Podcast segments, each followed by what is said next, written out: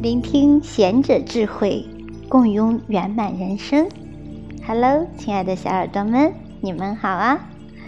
今天呢，小林要为大家分享的文章是稻盛和夫先生的活法当中的“生病领悟真理”。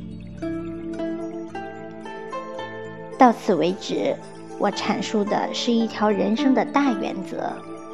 人生是随人的心态的变化而变化，这原则是我在痛苦煎熬中领悟的。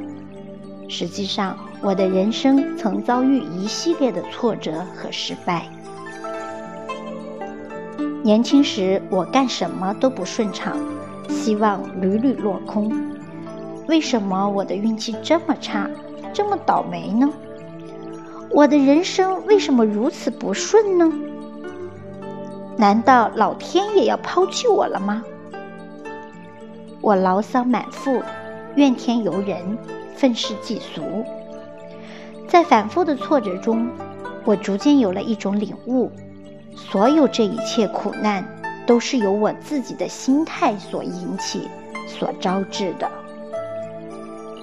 最初的挫折体验是初中升学考试失败，接着我就染上了肺结核。当时肺结核是不治之症，而且我的两位叔父、一位叔母都因患结核而去世。我们的家庭成员被人称为“肺结核家属”。不久我也会吐血而死吧？我幼小的心灵经不起这可怕疾病的打击，抱着持续低烧的疲惫身躯，我的情绪极度低落。躺在病床上，十分绝望。这时，邻居家的大婶看我可怜，借给我一本书，是长生之家的创始人谷口雅春写的《生命的实相》。大婶说：“你读一读吧。”对于一个刚刚小学毕业的孩子来说，理解这本书的内容有点难度。但这时候的我急于寻求救星，虽然似懂非懂，却贪婪地阅读起来。终于，我读到了这么一句：在我们的心中有吸引灾难的磁石。我们生病是因为我们有一颗吸引病菌的脆弱的心。我的眼睛死死盯住这句话。谷口先生用了“心相”、“心态”、“心的样相”这个词。人生中遭遇的一切事情，都是由自己内心的磁石吸引而来，疾病也不例外。一切都不过是自己的心相在现实中原封不动的投影而已。病也是心的投影，这个说法有点苛刻。但这却震撼了我的心灵。我的叔父患上结核，住在我家的偏房疗养时，因为我太害怕感染，所以每当经过叔父的房间时，我总是捏紧鼻子快速跑过。而我父亲却在叔父身边护理，尽心尽力。同时，我哥哥也认为哪会那么容易染上，坦然处之。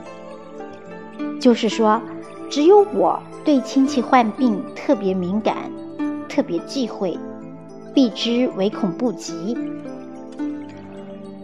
或许是天罚吧。父亲和哥哥什么事都没有，唯独我感染了。原来如此啊！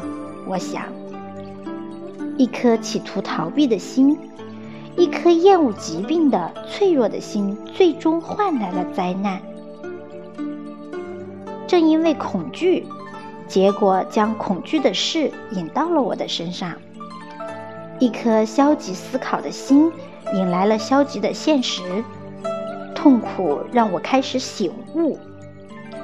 果然如此，心象就是现实本身。少年的我被谷口先生的话深深打动。我认真反省自己的行为。暗暗发誓，今后心中要努力去想好事。然而，众生凡人可悲之处就在于此，就是说，心相、心态这东西实在不易改变，所以坎坷的、曲折的人生还将继续。